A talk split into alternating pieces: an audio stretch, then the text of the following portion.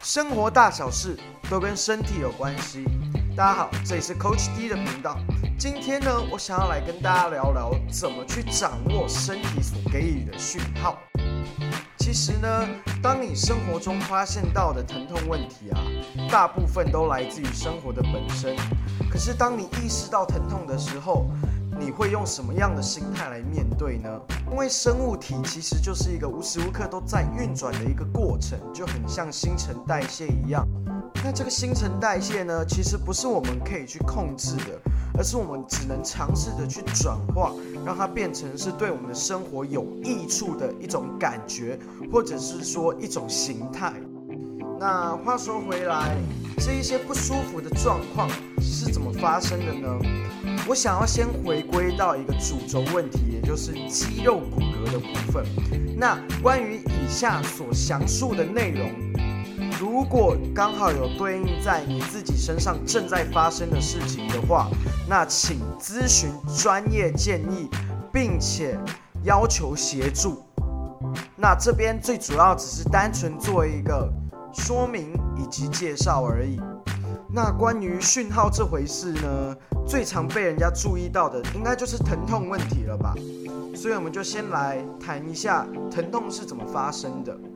那肌肉骨骼的疼痛呢？我们先来想象一件事情：你现在先去厨房哦，拿一条橡皮筋，然后你把它拉到最紧，在过了为期一段时间之后，再把这个橡皮筋慢慢的松开。哎，你会发现到它从本来的很紧很紧一开始的样子，然后变成最后有点浪浪的。是的，这个比喻应该是非常有画面的吧？橡皮筋就是我们的肌肉，因为我们的肌肉是具备延展性的，所以当它被过度拉长或者说被过度使用的时候，就会造成整个结构变得僵硬、疲乏。那这个时候就会有一些姿态性问题产生。例如腰酸背痛、肩颈酸痛，而这些姿态性问题呢，在严重的状况之下，甚至还有可能影响到我们人体正常的生理机能。例如，因为肩颈酸痛而导致的呼吸不顺，造成的头晕脑胀，这些其实都是会让我们生活充满困扰以及生产力下降。以体适能的观点来说的话，那这些问题如果要被解决，其实就是要真的开始做运动。那运动的好处其实就是帮助你的肌肉恢复、肌肉血管恢复弹性，同时让你的呼吸、呼吸肌肉群开始做工，让你的身体不管是肌肉、器官还是系统，都开始有更强壮的反应能力，这样你就能让这些不舒服的状况得到改善。而姿态性问题呢，除了肌肉之外，其实还有一个东西叫做肌筋膜。肌筋膜它是包覆在肌肉外面的一层结缔组织。这一层结缔组织呢，其实是包覆在你全身上下的肌肉外面的。所以一旦某一部分的肌肉开始有一些状况的时候，其他部位的肌肉也会因为筋膜的相连。而被牵动着，所以身体它不能用头痛医头、脚痛医脚的思维来面对，因为身体各处环环相扣着，所以讯号的发射点往往都是被影响的，而不是真的出问题的部分。那这个时候，可能也许有人就会说。这么多的资讯，我应该怎么去判断？我根本无从得知我到底是哪里有问题呀。所以其实还是要回归到你的生活本身啊。你重不重视自己的生活品质？你有没有意识到现在这个当下，你正在对自己的身体做出什么样的事情？你起来动一动了吗？你有没有闭上眼睛五秒钟来思考一下？现在是不是有哪里不舒服？然后等到这些频率慢慢的增加的时候，这样你就可以去跟你的专业人士去做咨询啦，对吧？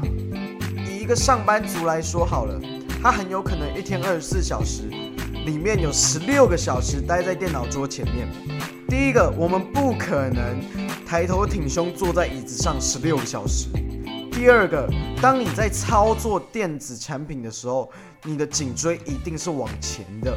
第三个，身体是很懒的，为了应付这个姿态，所以他会去习惯这个模式，而你就会变成日复一日、月复一月、年复一年，在这一个状况下不停的打转。第四个，你的呼吸空间同时也会因为。长时间的驼背状况，导致你的胸椎或者说横膈膜没有办法被舒展开来，所以你吸进去的氧气会越来越少，而你的大脑也会因为缺氧而导致精神不济。这应该是每个人都会遇到的一个常态的生活环境吧。那把这些东西特别提出来，并不是要恐吓大家，然后你们现在就给我去运动，没有，不是。而是希望让大家知道，说你正在用什么样的模式来面对身体，它就会给你怎么样的回馈。你想避免肩颈酸痛，很好。那第一件事情就是你的肩膀放松了吗？你会放松肩膀吗？你常常感到腰酸背痛。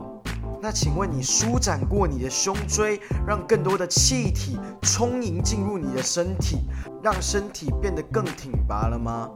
这一些状况其实都可以利用呼吸，也就是我们的本能反应，来让你的姿态性问题得到改善，同时间也可以改善到你很多不舒服的状况。诶，这也就是我为什么一直不断推广运动的原因，因为其实你不管用了多少医疗资源。你的生活环境摆在那，你的你的工作状况摆在那，它就是不会改变的啊。那唯一能改变的只有什么？